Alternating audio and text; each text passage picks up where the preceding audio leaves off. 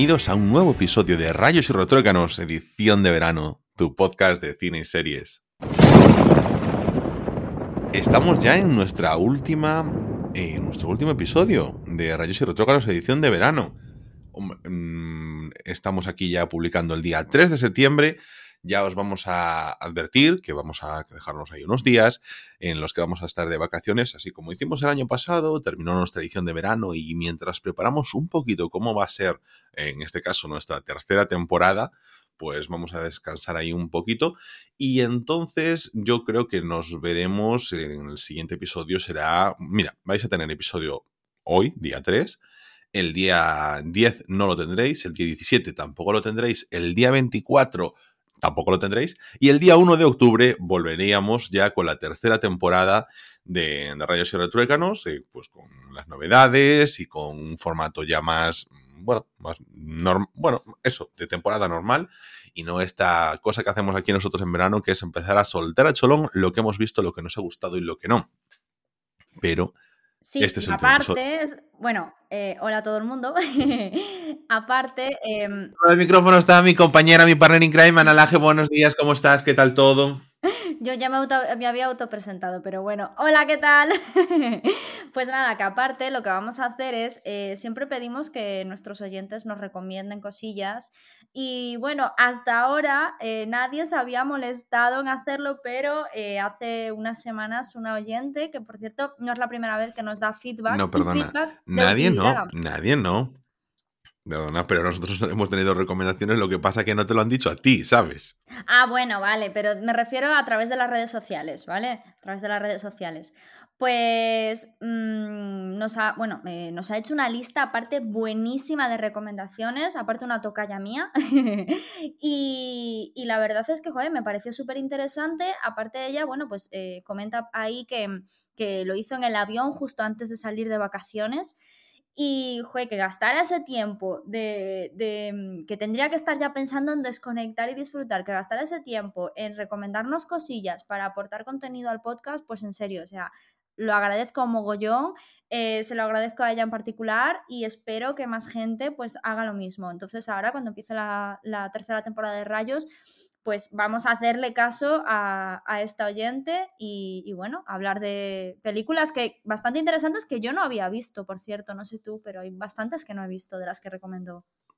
Bueno, pero mira, vamos a hacer una. Simplemente, mm, ya es que como lo mencionas, pues entonces vamos a leer las que nos, las que nos dejaban aquí de recomendaciones y yo te voy comentando un poquito, ¿vale?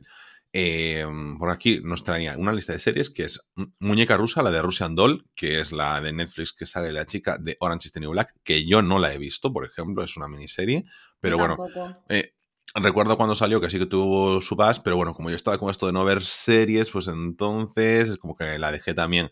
Pero bueno, creo que es me recuerda a esta época en la que Netflix empezaba a sacar series cada fin de semana, ¿no? Que fue así un poquito como su, su punch. Luego, Into the Night, eh, que tampoco, eh, no, no, sé cuál es, la de Into the Night, eh, que es la que creo que es la que tengo más desubicada de toda la lista. Luego, de la de Revenants, que es una serie francesa con. Bueno, yo sí que he visto la película que, que está vinculada a la serie de Revenants, que, bueno, tema de zombies y cosas así. Está muy guapa la película, la serie no la he visto. De Americans, conozco la serie, es además, eh, es una de estas series que, bueno, igual como Ray Donovan, ¿no? Que dicen que ha ganado muchísimo con las temporadas, que la vas viendo y te vas metiendo, que va sobre unos agentes eh, secretos soviéticos que están infiltrados en, bueno, pues en el mundo americano eh, durante el tema de la Guerra Fría, pero tampoco la he visto. De Affair, yo sí que he visto la primera temporada, me gustaba mucho y al final me quedé un poquito descolgado. O sea, salía en Dominic West, que está siempre genial, pero yo creo que solo la vi, o sea, estaba solo la primera temporada y luego pues como que me olvidé de ella y pasó el tiempo, hubo un montón de series y entonces yo me quedé atrás.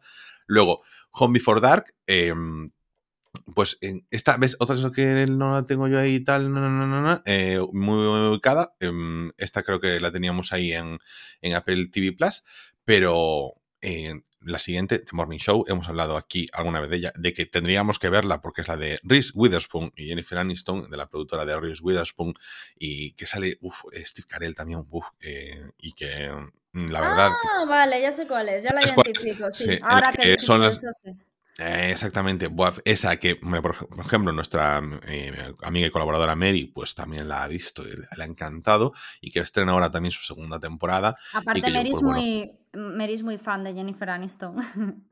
Bueno, sí, nosotros de Reese Witherspoon y tampoco la hemos visto, que somos unos desgraciados. Y la de. Nos recomienda también La Casa de las Miniaturas. Y yo creo que La Casa de las Miniaturas, con está Anya Taylor Joy, que está tan de moda últimamente después de Gambito de Dama. Pero, o sea, que creo que estaba en filming. Nos comentaba si es Amazon, pero a mí me suena que se había estrenado en filming en su momento. Pero bueno, luego de películas, aquí sí que he visto más. Por ejemplo, Locke, que es la de Tom Hardy, por supuesto, claro. Yo tengo muchas ganas, pues tengo muchísimas ganas de ver esta película, la de Locke. Aparte. Pues, pues eh, vas, vas, tardísimo, porque de lo que te he hablado yo un montón de veces, claro, tiene que venir alguien de fuera para. Mi, mi, mi, mi, mi, mi, mi.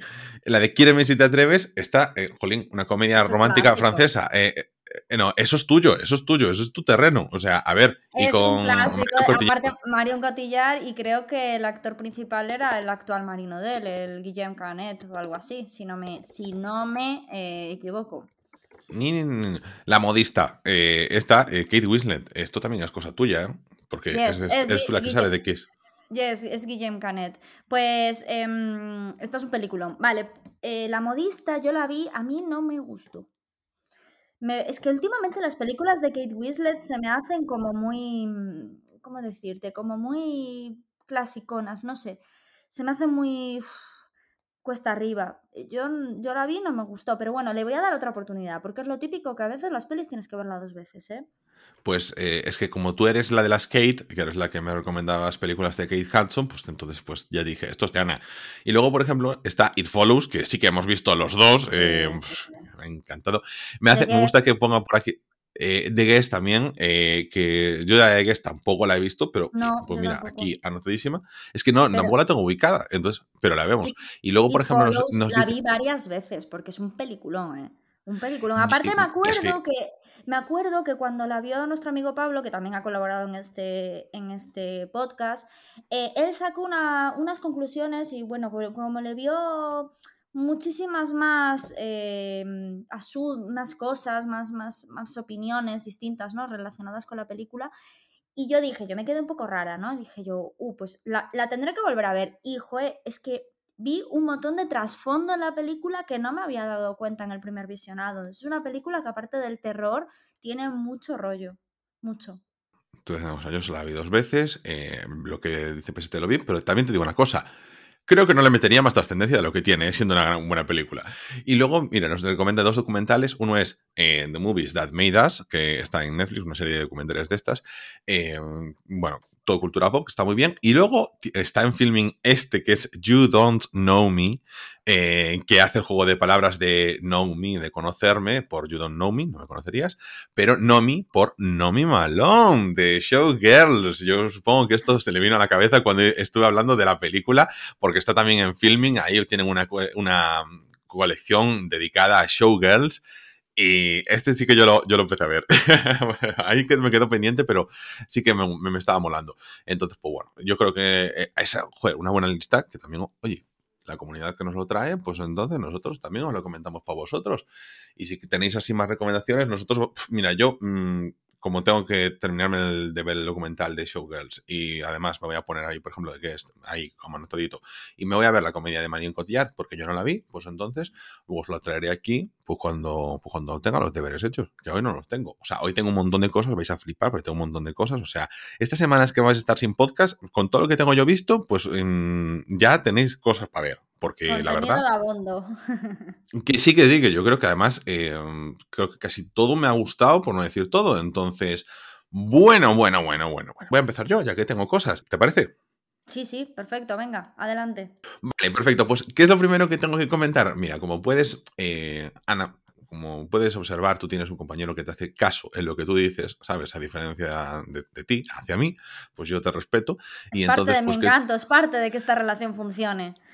Pues claro, que, tú me faltas al respeto constantemente y yo pues siempre te hago caso de lo que me dices. Y entonces tú me dices, oye, pues mírate The Skeleton Key, o también conocida en España como La llave del mal, y entonces yo cojo, ¿qué hago? Y me la veo y le digo, pues ya está, pues ya vi una película de Kate Hudson que me gustó y que me, bueno, pues no me llamó la atención.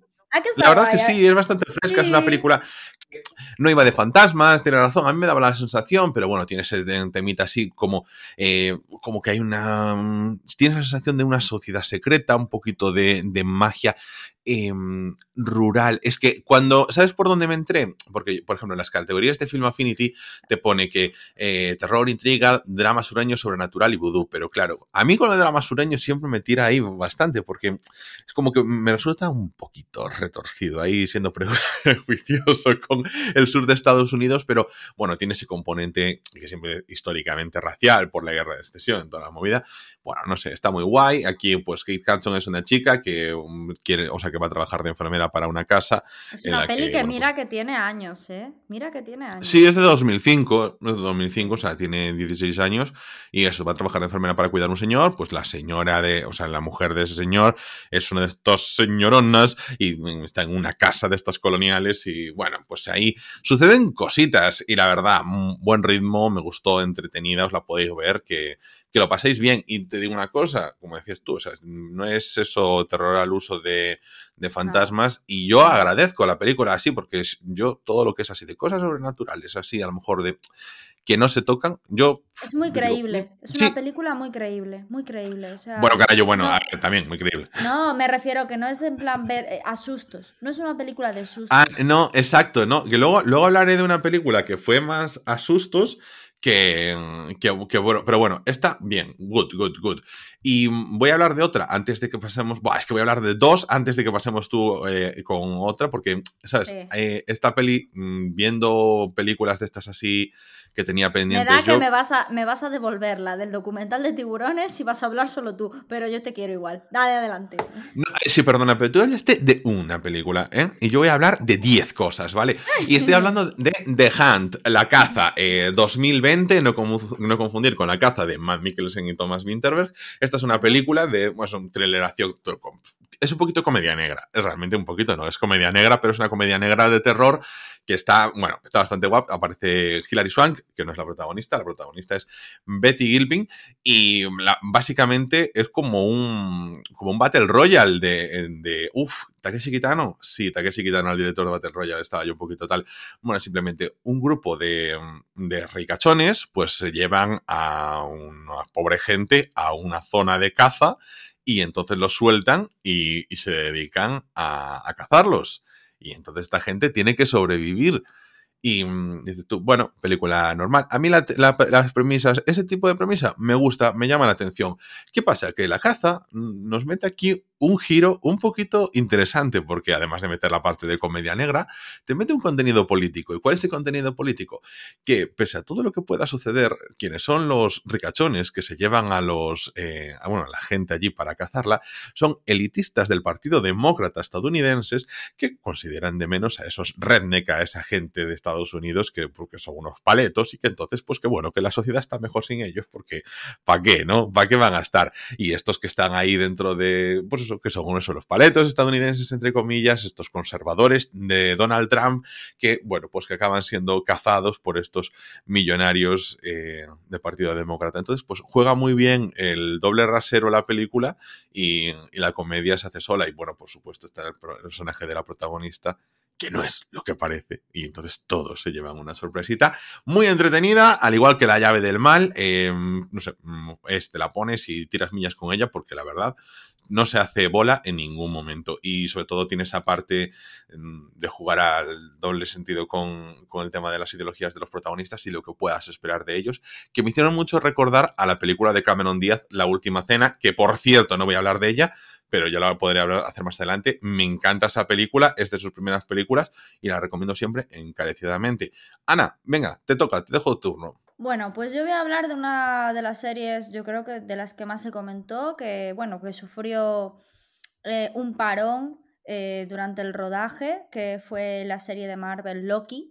Y yo la verdad es que no me apetecía mucho ver estas series, ¿no? Es como que veo que ahora mismo que se terminó la saga de los Vengadores y toda esta saga de actores, y protagonistas es como que no sé, que me da la impresión de que quieren exprimir todo al máximo, un poco como lo que está pasando con Star Wars y tal.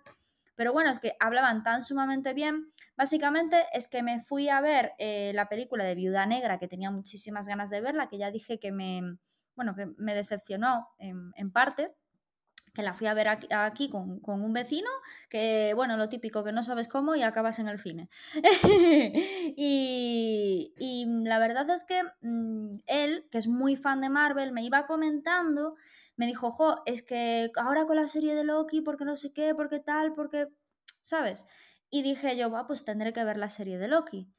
Y también me puse con WandaVision, por cierto, que prácticamente creo que me quedan dos capítulos por terminarla y que le había dado una oportunidad al principio. Que, tiene, que tiene nada de capítulos, o sea, que llevas con WandaVision mes y medio. Sí, pero bueno, mi vida últimamente ha sido una montaña rusa de emociones. Bueno, de emociones no. Bueno, pero, pero que de, traslados. Para cuando, llegues al penúltimo episodio ya no te acuerdas de todo lo anterior. Cuando llega mi traslado definitivo, ya me sentaré un poco con el tema del si contenido es que Si es que son de 30 minutos y son como 8 episodios, yo creo que se ve una mañana. Venga, dale. Calla. Bueno, la historia es que mm, estaba con, con, él y me dijo, va, porque hay que verlos, no sé qué. Bueno, y yo le había dado una oportunidad a WandaVision, no me había gustado, le di la segunda oportunidad y ahora me está encantando, ahora entiendo todo. Bueno, pues empecé Loki y la verdad es que me ha molado mucho, me ha molado muchísimo, muchísimo, muchísimo. Em, me encanta el personaje de Owen Wilson, a ver, es un actor que a mí particularmente me gusta mucho.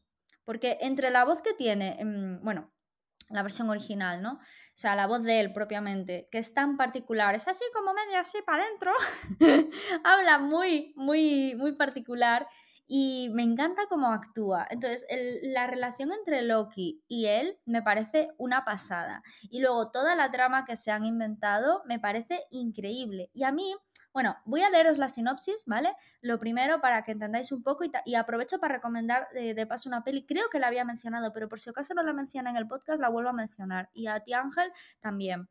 Eh, la serie va de Loki, ¿vale? Que es el personaje de Thor, el hermanastro de Thor, que es llevado ante la misteriosa organización llamada Autoridad de Variación Temporal después de robar el cubo cósmico durante los eventos de Avengers Endgame y se le da a elegir enfrentarse a la eliminación de la realidad o ayudar contra una amenaza mayor, por lo cual Loki termina viajando a través del tiempo alterando la historia humana. Vale, estamos hablando de que aquí hay como una especie de eh, empresa que gestiona el tiempo, que cada vez que hay eh, que alguien se, que se sale de lo que es la línea propiamente mm, eh, temporal, pues ellos como que corrigen todas esas cosas, ¿vale? Sería como cuando Doc explicó eh, en Regreso al Futuro Doc eh, las dos dimensiones del tiempo, ¿no? Pues cuando pasa eso, evita, evita, evita que haya problemas, ¿no? ¿Qué pasa? Que al haber varias, dimensiones hay varias realidades y por tanto hay varios Lokis, hay varios Thor, hay varios hay varias realidades con los mismos personajes. Bueno, pues entonces juega con eso, ¿no? Con la, con la eh, gestión y administración y control del tiempo y las eh, multirealidades. Entonces, mm, me gustó mucho, sí que es cierto que le veo quizás como que, mm, que eh, la relación entre los personajes es demasiado apresurada, eso sí que lo noto, como que no se profundiza lo suficiente en cada personaje, eso sí que mm, lo, lo, percibo, ¿no?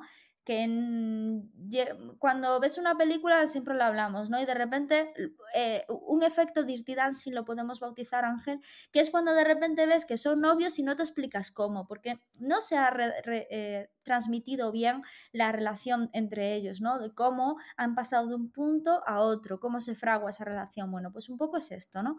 Y mm, hablando de multirealidades, eh, bueno, yo recomiendo la peli. No os puedo contar nada porque estas películas así de, estos temas es muy complicado eh, eh, evitar los spoilers. Así que yo os lo recomiendo, de verdad, está muy bien. Es un spin-off muy bueno y aparte se ve súper fácil y súper rápido. Y aprovecho para recomendaros una peli que no sé si la recomendé, si no la vuelvo a recomendar, que se llama Coherence que también trata de las multirealidades, ¿vale? Os leo la sinopsis. En Finlandia, en 1923, el paso de un cometa hizo que los habitantes de un pueblo quedaran completamente desorientados. Incluso una mujer llegó a llamar a la policía denunciando que el hombre que estaba en su casa no era su marido. Décadas más tarde, un grupo de amigos recuerda este caso mientras cenan, brindan y se preparan para ver pasar una cometa. Vale, esto es lo mismo, trata sobre las multirealidades. La película es muy buena, o sea, me pareció un peliculón y me acordé de ella aparte, aparte de que ahora estoy hablando de Loki. Esa, esa es la que esa la vimos tú y yo juntos, ¿no? No, no, no, no, no, no, no, esa era otra. Esa era otra. Esta la vi con, esta la vi con mi pareja. Bueno, pues esta serie. Pero esta seguro que no la vimos en tu casa. No, esa era otra. Que vino, además, que vino además Pablo. No, no, esa es otra. Esa es otra que se ah, llamaba. Y no me sale ahora el nombre. Esa era otra. era otra pues y no me sale.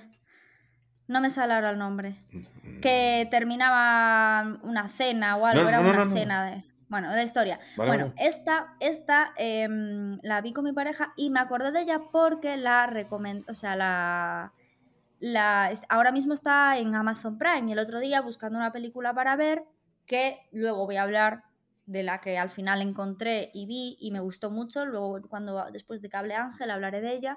Bueno, pues eh, vi a este y dije yo, anda, mira, la de Coherence, pues esa tengo que hablar, eh, mencionarla en el podcast. Y aparte, como voy a hablar de Loki, pues bien a cuento. Así que yo, eso, os la, os la recomiendo mucho, esta película. Perfecto. Pues em, yo me la, yo, bueno, nada, estaba, estaba em, enciclonado con que era esa la que habíamos visto, eh, pero entonces ya no me acuerdo cuál es la que habíamos visto en tu casa con Pablo también. yo creo que no, a ver, voy a, voy a revisar, pero yo creo que no, pero bueno, voy a revisarlo por si acaso. Vale, vale. Yo, mientras tanto os voy a comentar una película. Mira, mientras tú revisas, porque así no me haces caso y así solo me escucha la gente menos tú. Y vamos a ver, esta es una película que tú has dicho aquí que te apetecía ver. Luego no sé si es que la has visto, no te ha apetecido tanto o lo que sea, pero dije yo, ah, esta a lo mejor la vean en algún momento, pero ahora me dirás si es así o no, si nos ha pasado un baby o otra vez, o realmente no, no es el caso. Pero bueno, que me he visto 2021 Mortal Kombat, el remake. Buah, es que la verdad es que... Madre mía, luego que me ha dejado... Pues la verdad es que me ha pasado muy bien, ¿eh? O sea, la película, bueno, pues tiene, tiene sus limitaciones, pero tampoco esperaba ninguna cosa, ¿eh? Sea, yo me la vi, mm, la disfruté bastante. A ver, Mortal Kombat tiene su dificultad, que es, mm, si quieres ser un poquito fiel que lo de siempre. Las adaptaciones son adaptaciones y tal, pero bueno, el espíritu de Mortal Kombat es un poco esa parte sangrienta, ¿no? De decir, te mato y te arranco la columna y cosas así. Bueno, pues sí, dentro de una base como un torneo de artes marciales violento, tal, no sé qué, pues esta película mm, creo que cumple, ¿no? Y te lo pasas bien, es entretenida, yo la disfruté en todo momento. Mm, y además te digo, una cosa, terminaba la película y dije yo, pues quiero más. ¿no? Y me lo pasó muy bien. entonces yo estoy súper contento. Mortal. A ver, Mortal Kombat no tiene nada, ¿no? O sea, es un torneo de artes marciales mixtas en, eh, ¿cómo decirlo? Eh, de la oscuridad, con gente que tiene magia y con gente que tiene espíritu y, bueno, en fin, todo el mundo se puede hacer un poquito la idea. Al final es una eh, recreación de un videojuego, de uno de los videojuegos más famosos del mundo.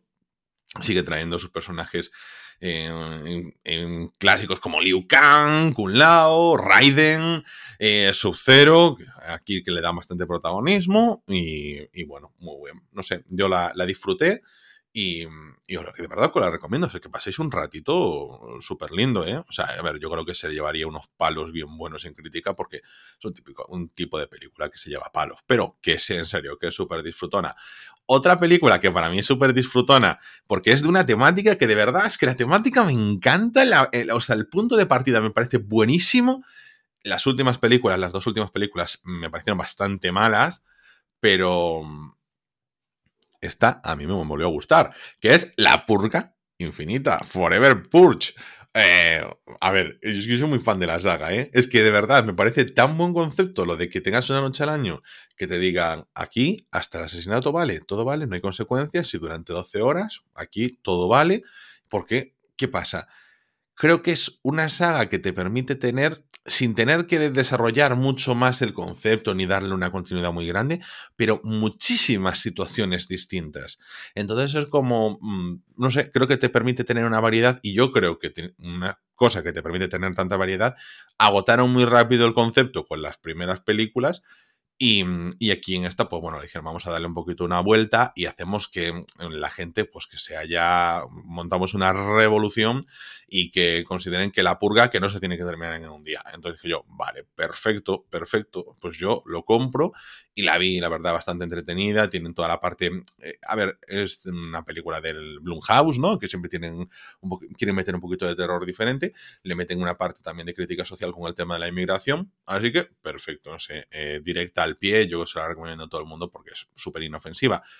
Y son dos películas que, mm, bueno, las, les comentaba antes, por ejemplo, La llave del mal, la caza, en este caso la purga, la caza y la purga que tienen pues ciertas similitudes, pero todas ellas me gustaron mucho más, sobre todo la llave del mal, que la otra película que también puedes entrar tú a comentar, que es Malasaña 32, que me decepcionó enormemente, porque la verdad es que el punto de partida a mí me es gustaba. Es lo que decía antes, es que la vimos juntos y, y es lo que decía antes de que mm, e, es la peli de sustos, ya está, no hay trama, es, es sustos. Es que eh, no, ¿sabes lo peor? Que yo te decía, creo que la historia me gusta y el problema es que solo me gusta la historia. Incluso la ambientación podría estar bien, pero creo que no está muy, o sea, eh, creo que es como que podía tener personalidad, pero se quedaba muy superficial la ambientación. Estoy hablando solo de la ambientación, ¿no? Por la parte de malasaña, del edificio, y sin embargo, creo que todo lo que te mostraba era un piso que podría ser en Malasaña o podría ser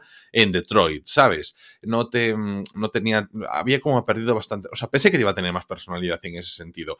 Luego eso, muy muy centrada en el susto y en el susto mm, eh, para una persona que le gusta las películas de terror demasiado obvio, hasta veces decía yo, es que me resulta hasta molesto, no sé, no me resultaba nada incómoda a ver, y lo de siempre, a mí estas típicas de películas de fantasmas y cosas así es como que me traen bien al pairo, eh, ya porque generalmente no me resultan atractivas, luego porque la dinámica de sustos no me gustan, por ejemplo, otras películas como Hereditary, pues que son inquietantes, siempre decimos, pero Em, esta no me resulta atractiva. O sea, y a mí el tema de las casas encantadas y cosas esas, yo, vamos, ojalá, ojalá casa encantada, ojalá un poco de, emoción en la vida en ese sentido, que siempre son desgracias y cosas así, pues un poquito de, de paranormalidad, pues mira, estaría bien. Pero claro, pues oye, como no crees en uno, no cree en eso, pues está siempre como lo ve desde la distancia.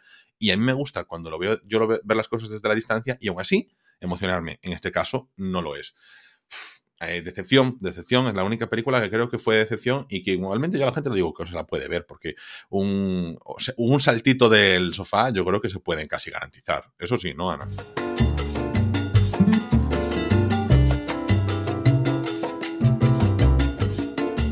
Estaba desconectada porque estaba buscando la película. ¿Qué acabas de decir ahora mismo? Ah, es que, veis, no me escucha. Ah, lo del saltito del sofá, sí, sí, lo de Malasaña.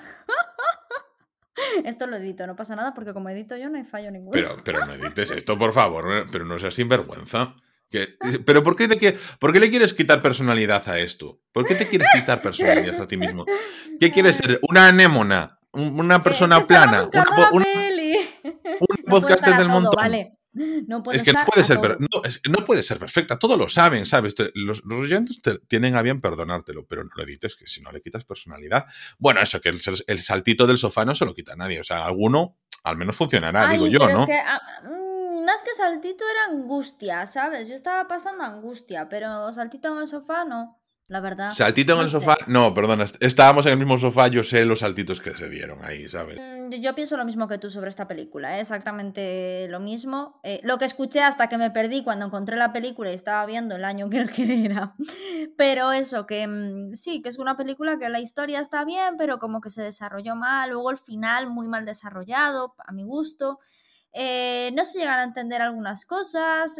no se llega a desarrollar bien a los personajes. Em, por eso no se llegan a entender algunas cosas. Y, no sé, eso, que no. Me decepcionó bastante, me lo esperaba mucho mejor, la verdad. Es que pongamos, a la gente en situación. Eh, realmente es una película sobre una familia pues, que se viene del pueblo, que tiene, tiene un trasfondillo de la familia que creo que tampoco se trabaja bien, ¿no? No. Y. Eh, eh, ese es uno de los problemas, ¿no? Pero la movida es, eh, llegan a su piso, su nueva vida en, la ciudad, estamos hablando en 1975, se compran un piso en Malasaña, eh, todo espectacular, primera noche, uy, aquí pasan cosas raras, ¿no? lo, típico, ¿no? Y entonces, pues dicen, ¿qué hacemos? O sea, nuestra vida, hemos mm, metido todo nuestro dinero aquí, hemos, mm, nos hemos metido en una hipoteca y ahora no podemos ir a ningún sitio de alquiler ni nada y en este piso no podemos vivir porque, joder, es que nos lo ha ocupado un fantasma, ¿eh? eso no hay ley antiocupa que te lo quite. Entonces, pues nada, a ver qué hacemos de nuestra vida para poder eh, convivir con ellos. Insisto, es, la, es, la, pues típica, es la típica cosa que me pasará a mí el día que, que, de mañana se me compre una vivienda. O sea, es que es la típica cosa que hay personas como que atraen esas desgracias. Porque ¿qué haces? Cuando hablaba del seguro, cuando hablaba del seguro de vida, es que ¿qué haces? Le dices al, al no puedo pagar la hipoteca, pero tampoco puedo vivir ahí dentro. Es que es muy fuerte, tío. Ay, cuando hablaba del seguro de vida es porque, claro, un momento el del banco que le dijo, a ver, la única forma también de liquidarlo rápido sería el seguro de vida. A eso se, refiere ya con el seguro de vida. Fíjate, no iba a comentarlo, pero porque no es nada nuevo, ya había comentado un poquito sobre, sobre esto por aquí, que es una de las series que más me ha sorprendido y que más me ha gustado en los últimos, no sé, en el último año y medio, que es Luimelia, de Luisita y Amelia, del spin-off de Amares para siempre, que no es un spin-off al uso, pero que es una serie deliciosa, de verdad, y que ahora esta cuarta temporada ha traído episodios de unos 30 minutos y, em, y, bueno, pues es una serie costumbrista, ¿no? Sobre la vida diaria de estas dos chicas que en lugar de estar en la época de Amanes para siempre, pues han traído pues al siglo XXI y al año 2020, pues su relación preciosa, o sea, muy cuidada la serie, maravillosa. Yo es que creo que te encantaría si, si te la vieses, pero claro, como las recomendaciones que hago, pues no me hace ni puto caso. Pues resulta que eh, en esta cuarta temporada, Luisita y Amelia se compran un piso. ¿Y qué pasa? El día que lo van a estrenar, ven que tienen un ocupa dentro. Y entonces, claro, dicen, no puede ser, no puede ser. Y yo pensaba en ti, digo yo, ay, Ana, es que te estoy viendo que si un día te compras un piso, pues que te va a pasar una de estas. O, Pero bueno. o la, de, o la de Lily Marshall con el, con el suelo completamente torcido. Es que eso, eso, eso sería mi vida. Claro, pero a, a, ti te pasaría que, se, que el piso se te iría inclinando. Sería la torre inclinada, pero con el tiempo, ¿sabes? O, o, o, que tu, o, que tu, pareja hiciese algo y te diría, joder, Ana, yo aquí esto le tiro de este tapón que seguro que hay alguna cosa, o esta puerta, seguro, o este tabique, este tabique seguro que lo podemos quitar que no es de carga. Y entonces ahí va la mitad de la casa. Es que el, sea, el, pro el, problema de mi vida es que yo soy personaje y mi pareja lo es más. Entonces es, es atra atraemos todas estas cosas. Mira, te voy a decir la película con la que te confundiste, La Invitación. Eh, sí, tienes razón. Tienes... Vale, de, eh, dirigida por Ka Karim Kusama y es una película de 2015 y también está muy bien esta película, que yo la vi después y está muy bien. Muy, ¿Cómo la viste después? Bien. ¿Cómo que la claro, viste porque después? La, la, la, primera vez cuando vinisteis a mi casa a verla, me quedé dormida.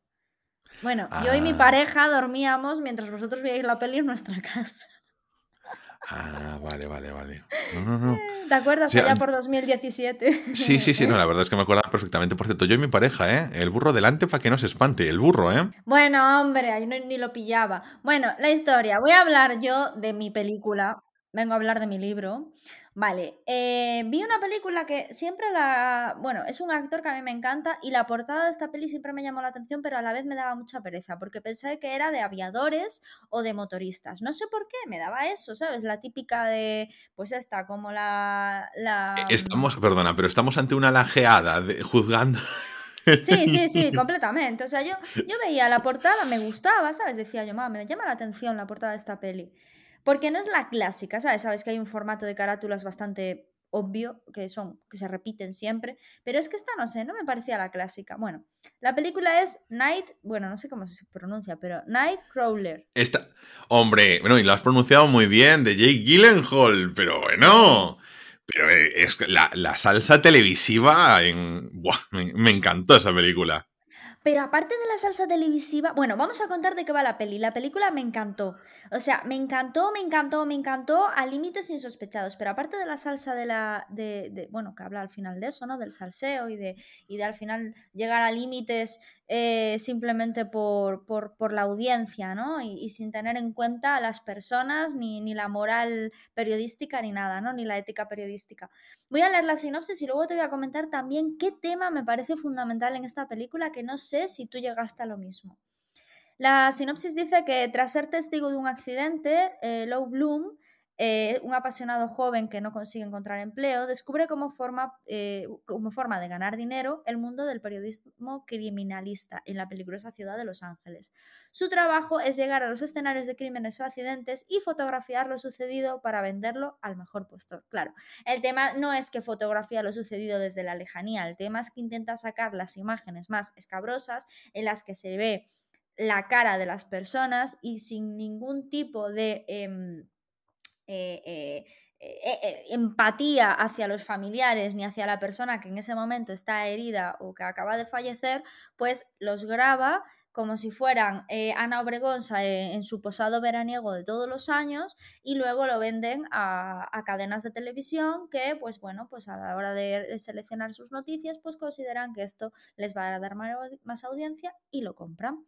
Vale, hasta ahí todo bien, ¿no? Eh, hay que decir que el personaje, ¿cómo se pronuncia? Jake Gyllenhaal, ¿no? Mm, yo le digo Jake Gyllenhaal, pero sí, bien, bien Perfecto, pues este actor que a mí me encanta, que es uno de los motivos por los que vi la peli, y bueno, cuando veáis la portada ya veréis por qué, pensaba que era así de aviadores o de tal, pero... A, ver, que os resumo yo el clickbait, no hace falta que vayáis a la portada, es porque tiene unas gafas de sol, es un primerísimo primer plano de su face, y entonces pues que puede parecer que es un aviador. La película trata sobre un chico que intenta buscar trabajo desesperadamente, pero que cada vez que va a buscar trabajo es como que se encuentra con la losa de que, bueno, de que consideran que no, no tiene las cualidades para ese empleo, ¿no?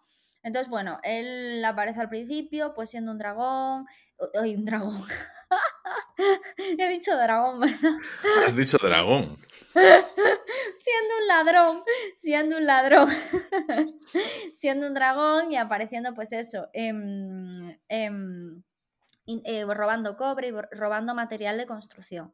Entonces el chico eh, llega a una constructora y le vende los materiales robados al jefe de obra y, le, y, entonces le hace un discurso, un speech de la leche, el típico speech de que recomiendan en todas las, em, en todas las empresas de recursos humanos, ¿no? Cómo venderte en dos minutos, ¿vale? Pues él lo clava, o sea, él empieza a decir por qué soy tal, por qué soy cual, por qué te voy a aportar esto, por qué te voy a aportar lo otro, por qué tengo ganas de trabajar, bueno, o sea, el tío se lo ocurre muchísimo, o sea, parecía la película esta española que hacen pruebas a los candidatos para llegar a un puesto de trabajo y tal y que El pues método. el método, pues modo así. Y, y tú te quedas en plan tal. Y entonces joder, el tío controla. Y de repente va el tío y le dice que no, que ni de coña, que no quiere ladrones ahí. Claro, es que él simplemente estaba intentando meter la patita en algún lado. Meterla en algún lado. Y entonces eh, llega un momento que, bueno, pues que se va en el coche y tal y que cual, y de repente ve que hay un grupo de una pareja, como que una pareja de dos tíos, que salen de una camioneta y empiezan a grabar un accidente. Y él estaba paralizado, o sea, tenía el tráfico paralizado por culpa del accidente, iba a echar un ojo y ve cómo estos salen con las cámaras y empiezan a grabar. Y se largan. Y los vuelve a ver. Entonces él les, les pregunta, oye, ¿necesitáis a alguien que trabaje de esto, tal cual? O sea, él se veía que no sabía dónde meterse, que, que él lo que quería era un trabajo, progresar, pues los sueños que puede tener cualquier persona, ¿no? Ya de tener que ganar dinero para poder vivir, por lo menos tener una carrera profesional que me llene, el deseo de cualquiera de nosotros. Pero se encontró con que eh, el tío pues pasó de él y le dijo, no, mira, eh, ya eh, búscate la vida, esto es demasiado para ti, no sé qué, no sé cuánto, y lo mandó a pastar. Y entonces es cuando él coge y decide comprarse las cámaras y empezar a hacer lo mismo y cómo fundar su propia empresa de eso, copiándole a estos. ¿Qué pasa? Que él se ve que es como un poco, eh, primero empieza a desarrollar un egoísmo tremendo, poca empatía, incluso se ve que es un tío muy chungo y muy cruel. O sea, se nota muchísimo la crueldad. A mí me recuerda un poco esa crueldad que se representa en este, en este personaje, que por cierto el actor lo hace increíble, sobre todo con esos ojos abiertos que ponía que es que no parece él, o sea, este actor tiene una cara tan dulce, siempre parece un bonachón, porque siempre parece bonachón. Y en esta película es que dices tú, qué asco de tío, o sea, que lo bordó, hizo un papelón, o sea, lo bordó.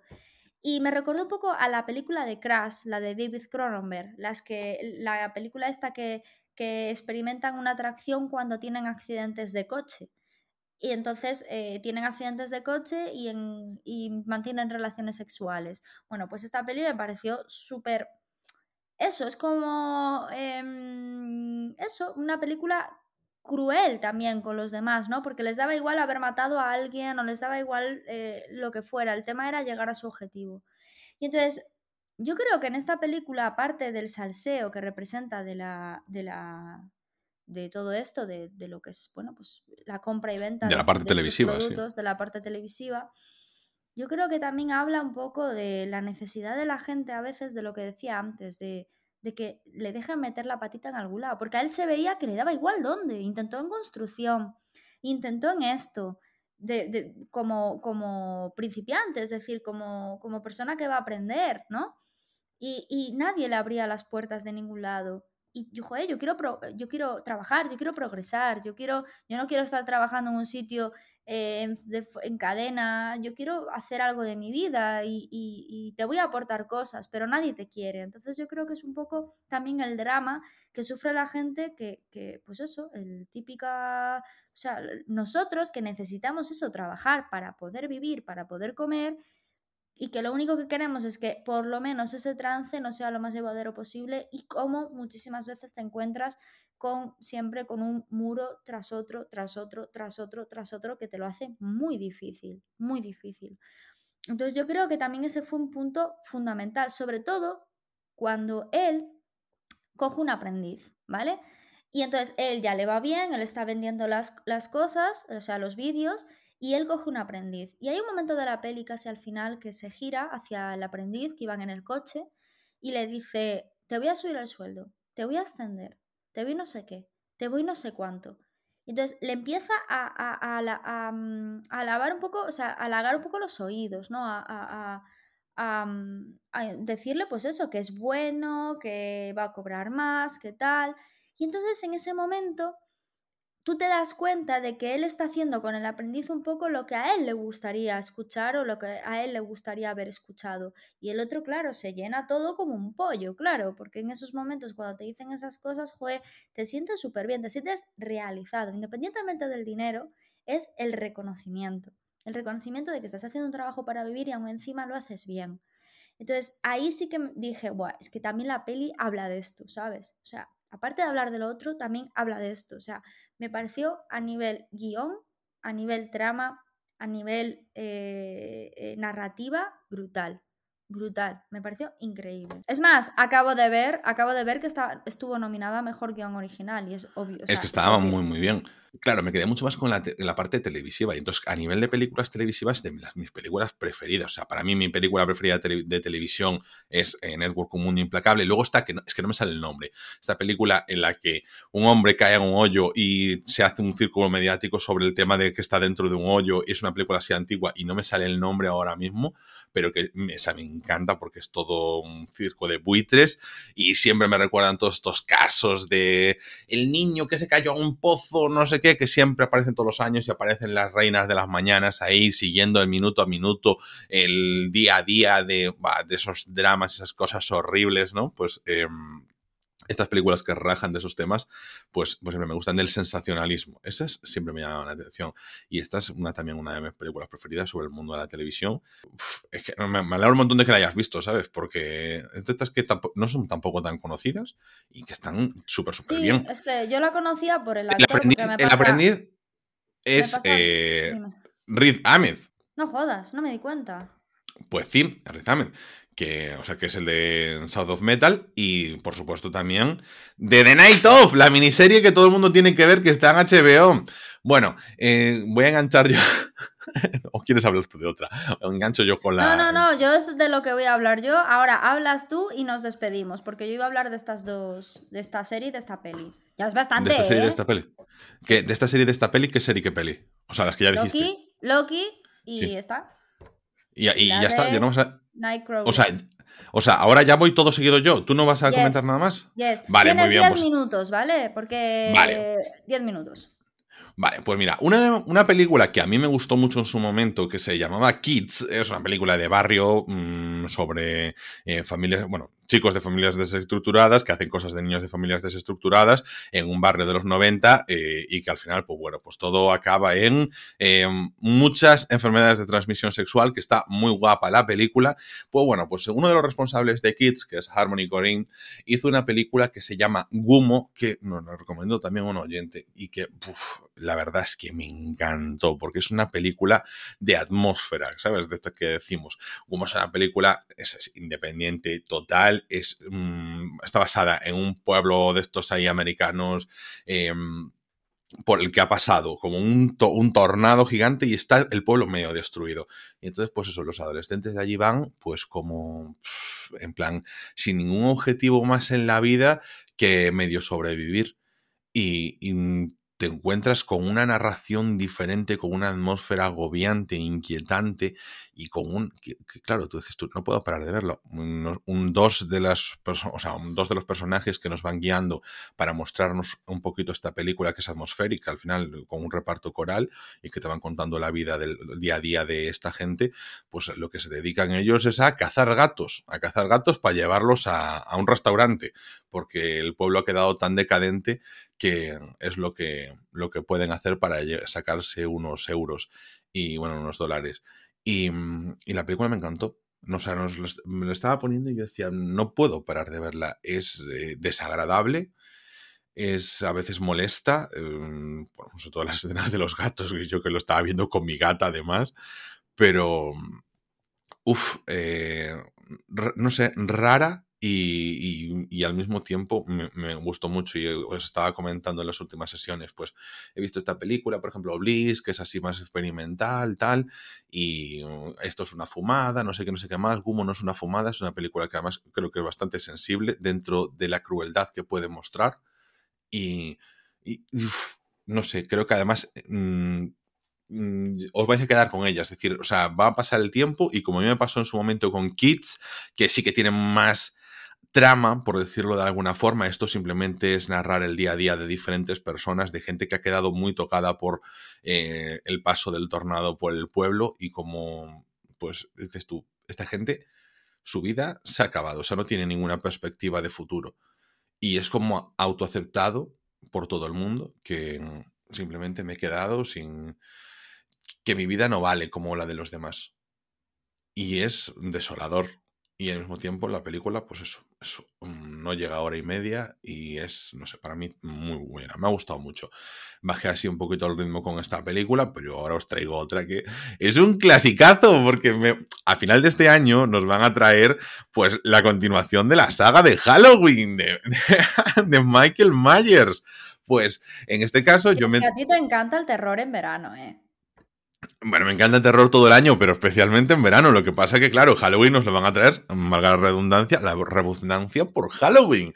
El caso es que, yo he dicho, nunca he visto la película original, la de John Carpenter, la de la noche de Halloween 1978. Yo, pues eso me cojo, porque sí que yo soy mucho de, de Jason Voorhees en Viernes 13, de Freddy Krueger pero Halloween, bueno, incluso la matanza de Texas y tal, pero Halloween nunca le había entrado porque no me generaba más interés. Decía yo, hombre, en la escala de malos, Jason está, tiene que estar muy por encima de Michael Myers, entonces ¿por qué voy a ver a Michael Myers? O sea, como que no me tenía ninguna particularidad que me llamase lo suficiente la atención como para verlo, pero la verdad es que desde que vi la, yo empecé por ver la película de 2018 en la que salía Jamie Lee Curtis también, que me encantó por la brutalidad de la película, o sea, muy, muy disfrutona, y, y, luego con las de Rob Zombie, y esta es otro rollo, y además decía yo, venga, vamos a verlo porque es el clásico, es la de John Carpenter, y vamos a ver cuál es el planteamiento, y por qué se ha convertido en leyenda Michael Myers con su máscara esta blanca, y luego, por supuesto, que la saga de Halloween,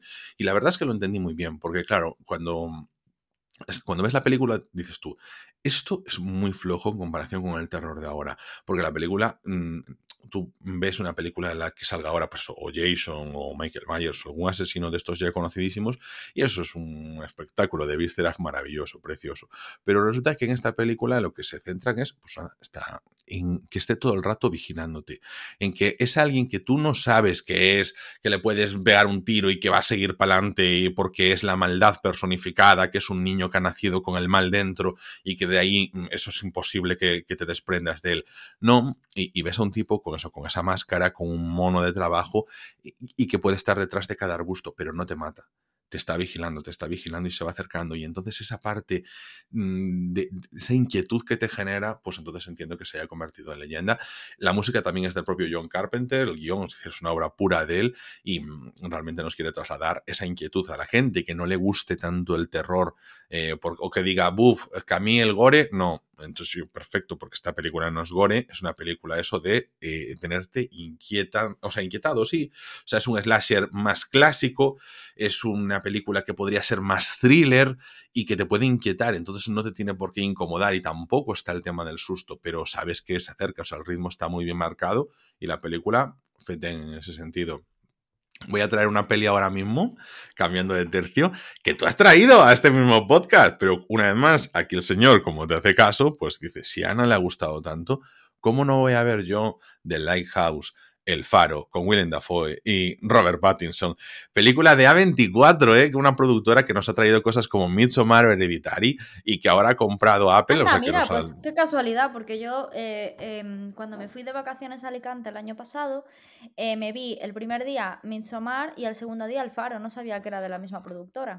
Sí, es que nos trae unos productos que la verdad estaban bastante bien. Y ya te digo, a ver si Apple le deja la libertad de poder seguir haciendo sus productos eh, para su plataforma, porque, pues de puta madre, porque el Faro, la verdad, yo es cierto que la vi ahora que llegó a Prime Video y que estaba ahí ya en plan dentro de la suscripción y me animé a verla.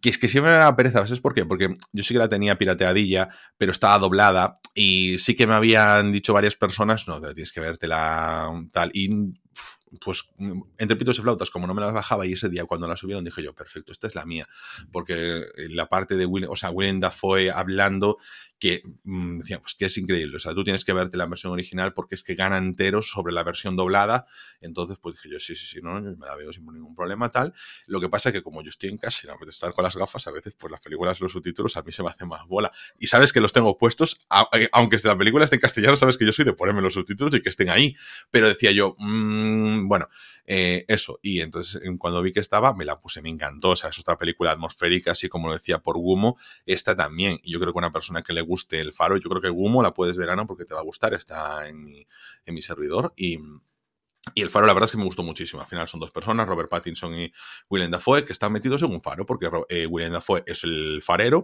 y Robert Pattinson es su ayudante. Y ha ido allí, se conocen y es un choque de personalidades entre el clásico carcamal venido a menos, pero con ínfulas de grandeza de ser el capitán Ahab de. Eh, iba a decir Liberad a Willy de Moby Dick. y que mm, se cree mucho más de lo que es y que cree que está pasado ya de vueltas de la vida y que se lo conoce todo. Y luego eh, Robert Pattinson, que es, escapa de un oscuro pasado y que intenta hacer una nueva vida allí. Y el choque entre los dos en ese sitio tan alejado de la civilización que hace que se vuelvan locos. Y es una maravilla. Es una película que me, me encantó. Me recordó al bueno, a lo que te puede provocar una película como El Resplandor, ¿no? No a ti como espectador, sino al protagonista, ¿no? Al final estar encerrado en una casa, estar ahí aislado, que, tu cabeza empiece a desvariar por las situaciones, por la presión, porque dentro del no hacer nada hay muchísimo que hacer. Estás además siempre rodeado por la mar, que es una cosa terrible, por más que nos guste la playa, pero sabemos que, eso es terrible y, las gaviotas, los sonidos quemarte al sol, bah, no sé, esa atmósfera agobiante que me encantó y sobre todo esa es que, güey, fue este increíble. Robert Pattinson está genial y ahí es una de estas películas en las que se demuestra que es un gran actor, pero claro, Willem Dafoe, que no tiene nada que demostrar, pues viene ahí y te hace de Willem Dafoe siendo increíble y claro, pues dices tú, bueno, pues señor, ya le hago la reverencia, márchese, pero yo, yo ya estoy besando por donde usted pasa porque está tremebundo. Y además de esta gente que dice esto, ¿ya para qué? Porque le mola, porque le pone, porque es su vocación ser actor. Y entonces dicen, voy a ser un, voy a hacer un papelón. Y eso es Willem Dafoe, como decíamos con Anthony Hopkins en El Padre. A, tu edad, ¿qué tienes que demostrar? Nada. Pues si es que a mi edad a lo mejor estoy mejor que nunca y ahora puedo hacer unos papeles increíbles. Y ese es Willem Dafoe. me encanta. Y me voy con otra película de otro actor que se ha llevado el Oscar a, Mejor actor de reparto en esta última edición, porque la tenía media medias la película, y no es otra cosa que Judas and the Black Messiah. Me encantó la película, pero es que, uff, la había dejado a medias y me estaba gustando bastante. Y de estas cosas que, como, buah, es que odié las semanas de estas previas a los Oscar, porque era como tener que ver mucho contenido, muchos que no te apetecían, muchos que eran horribles, como No Man Land, y, y al final, películas que te estaban gustando que quedaron un poco atrás, y a mí esta me quedó un poco atrás, eh, al final tiene esa parte de, biopic sobre eh, Fred Hampton, el líder de los Panteras Negras.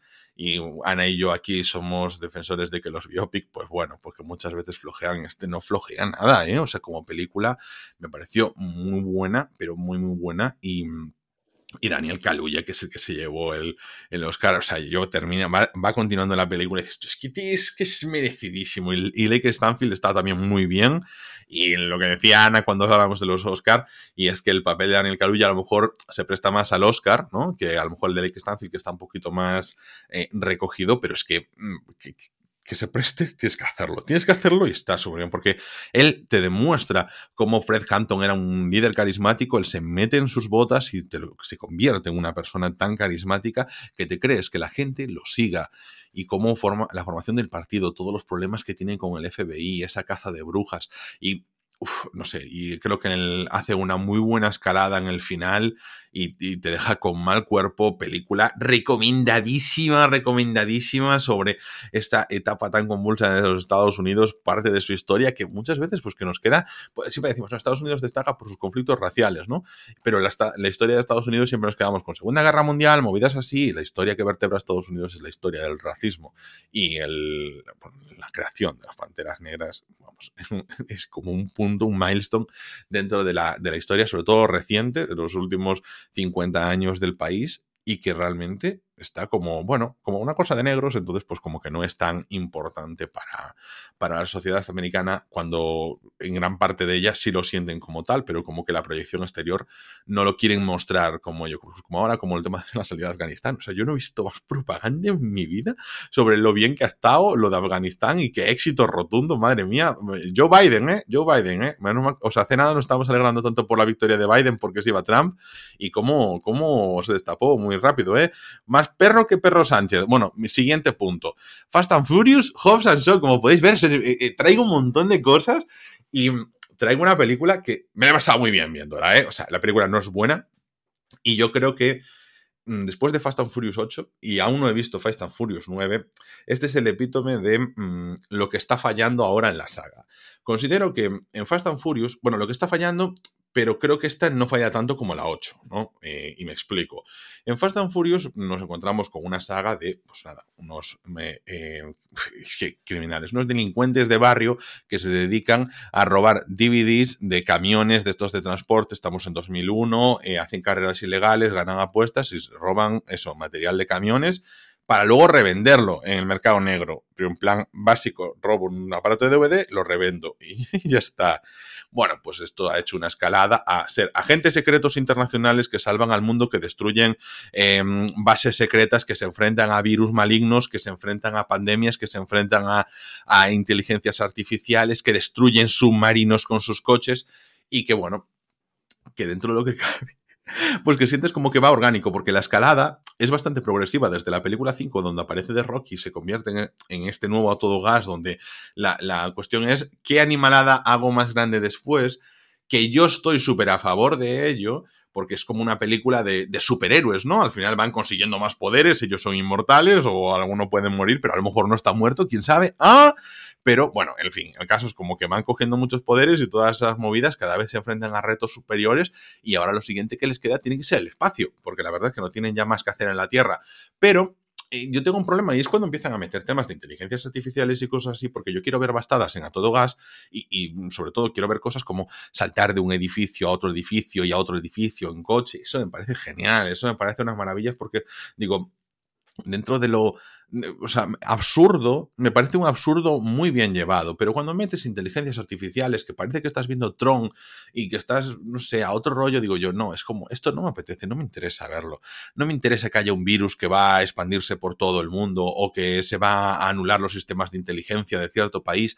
No, prefiero mucho más que cojas un, como en A Todo Gas 5, pues que cojas, que te ates una caja fuerte de estas de no sé cuántas toneladas al coche y que vayas destruyendo a media ciudad como una bola de demolición esas barrabasadas, pero que son más terrenales, creo que es el espíritu de a todo gas y que, por ejemplo, en esta película, al principio, pues eh, decía yo, mierda, porque nos presentan. Eh, bueno, esta película se aleja de eh, Dominic Toretto, de Vin Diesel, evidentemente del fallecido Paul Walker, y nos trae una historia entre Rock de, Dwayne de Rock Johnson y Jason Statham, que es que tiene una química impresionante en pantalla, que son como los dos villanos que se convirtieron en, en Face, en, en, bueno, no villanos, en los héroes de, la película.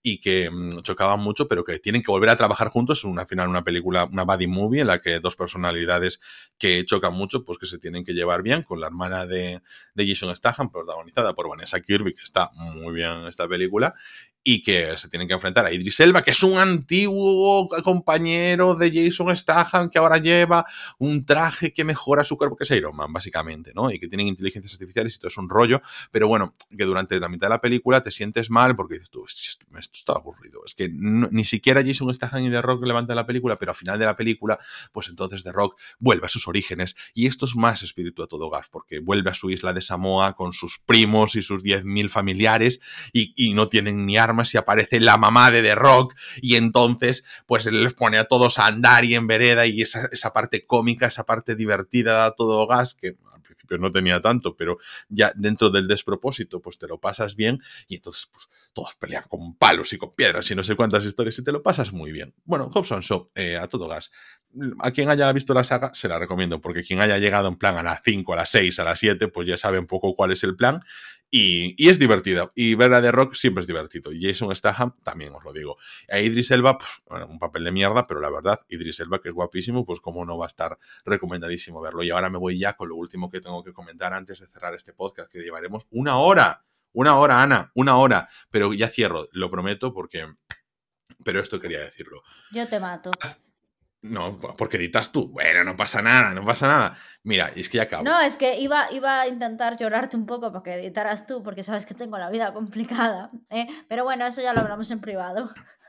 Te, aguantas porque te lo ofrecía antes, me dijiste que no. Mm, porque quise ponerme digna, pero los minutos, o sea, las horas se me echan encima. El caso es que hace cuestión de unos días, Ana y yo empezamos a ver junto con la pareja de Ana de nuevo Evangelion, porque yo le dije que me apetecía volver a verla de, porque ha salido, ha sacado la nueva película de después de, de nueve años han sacado la, la, nueva película de Evangelion que ya finaliza por completo todo lo que es el universo Evangelion y entonces pues nos lo pusimos a ver y bien es cierto que vimos en el primer episodio, Ana se durmió en el segundo, pero eh, yo cogí la dinámica y no sé, al día siguiente o al siguiente me vi toda la serie. O sea, me vi los 24 episodios que tienes que ver, porque Evangelion tiene una particularidad que es que tienes que ver del 1 al 24, son 26, tienes que parar, tienes que verte la película The End of Evangelion. Hasta la, un, hasta la hora, 18 minutos y no sé cuántos segundos, pararla, verte el capítulo 25 y 26, luego terminarte de ver la película. Y entonces es como que tienes el universo Evangelion completado. Bueno, tienes que verte antes de The End of Evangelion otra película que resume prácticamente los 24 episodios de la serie y aporta algunas escenas extras y, en algunas cosas sobre los episodios 23 y 24. Bueno, es una serie maravillosa. Es que es una serie que de verdad es un increciendo tan, tan, tan, tan grande que es increíble. A mí me está gustando mucho, tengo que decirlo. Pero la, estás siguiendo viendo. Sí. ¿Por qué capítulo vas? No me acuerdo. Es que me duermo y luego ya no sé dónde me ah, quedo. te duermes. Está en el capítulo 2.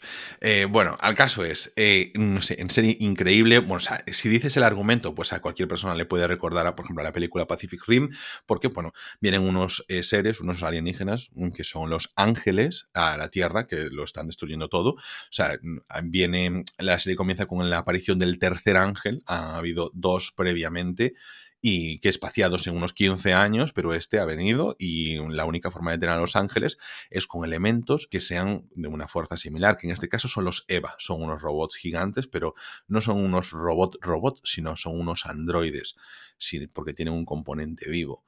La película aborda mucho esa parte de cómo se ha creado un EVA, o sea, perdón, la película, la serie, durante todos sus episodios, pero claro, eh, esos EVA tienen que ser pilotados por gente que esté neurológicamente sincronizado con ellos y vinculados emocionalmente con estos, eh, entre comillas, bueno, con estos androides.